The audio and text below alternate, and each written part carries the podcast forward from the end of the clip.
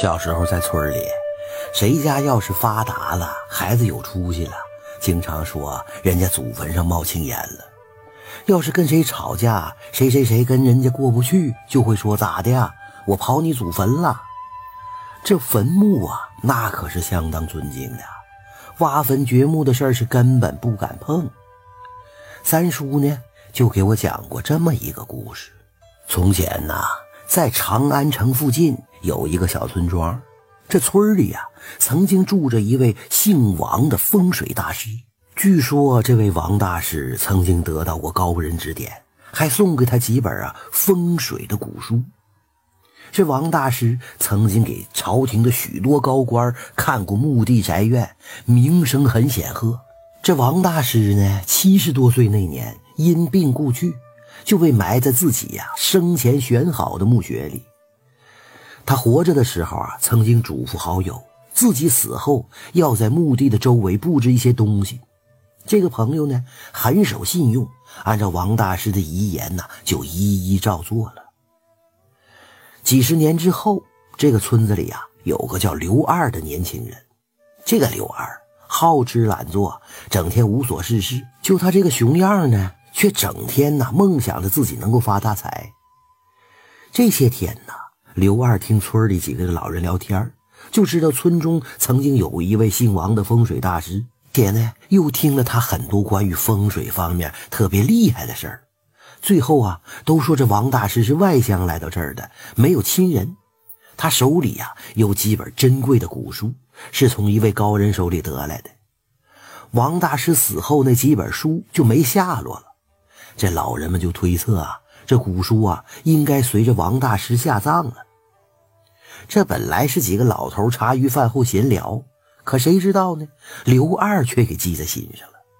他惦记上这几本古书了，因为太珍贵了，自然能够卖很多银两啊。这刘二就凑过去，笑呵呵的，旁敲侧击的就问：“哎哎，那个大爷，呃，那个所谓的王大师的墓地在哪儿啊？”“哎，就在西院那个半山腰上，墓前有一块大石头，上面有字写的名字呢。”哎，你打听这个干啥？哎，没没没事，我我我就好奇问问。哎，我说刘二啊，你可是不安生的主，我可告诉你，千万别打这个墓的主意，那可是风水大师啊，墓地可危险的很呢。其中一个老头就劝他，刘二呢，把袖子一挥，跨着大步就离开了。这刘二啊，并不懂如何盗墓。但是这几本古书引得他心里边直发痒痒啊！当天夜里，刘二就提着油灯去西面的山上。他在半山腰找了好久，最后啊，终于找到一块大石头。他不怎么识字儿，但是挺大的“王”字这刘二还是认识的呀。于是呢，他蹲在地上看着那块石头，又看看隆起的坟墓。双手合十，自言自语：“哎，这个王前辈啊，今天多有得罪了，谢谢你圆了我刘二的发财梦啦。”说完，刘二就拿起工具开始往下挖了。这北风啊，呼呼的刮过来，吹得草木皆响。刘二挖得很卖力气，大汗直往下流。挖了能有一人深了，刘二看见了一块砖石，他喜出望外，又奋力的往下刨。等这砖石露出来之后，刘二啊就把这砖石给撬起来。就在这个时候，从砖石的缝里就飞出来一条青蛇，照着刘二的面门就袭过来了。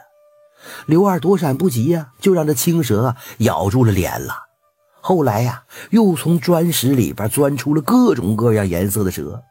刘二一吃疼啊，丢下工具就想往坑外爬。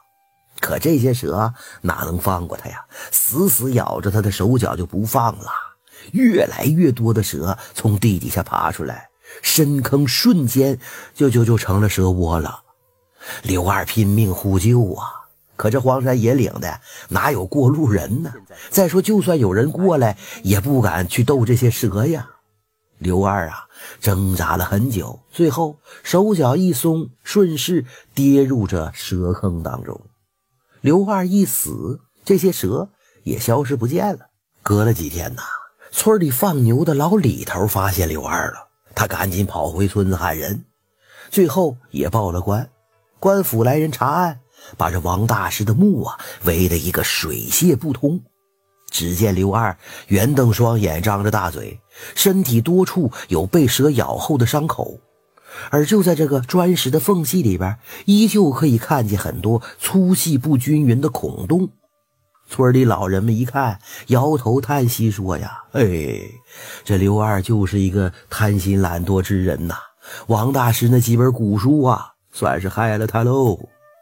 你说，既然人家是名声显赫的风水大师，这墓能那么容易就挖开吗？这刘二啊，真是被财迷了心智了。”官府验尸之后，鉴定这刘二的确是被毒蛇所害，刘二的小命就这么没了。可是王大师那个墓呢？此后啊，却越传越神，都说有神灵守护，纵然里边有财宝万贯，也没有人再敢接近了。哎，不义之财不能贪呐！君子爱财，取之有道，别总做那些发财梦，一心一意努力奋斗才是王道啊。要像刘二这样挖人坟墓这种缺德带冒烟的损事儿，就算他一时得逞，也迟早会遭报应的。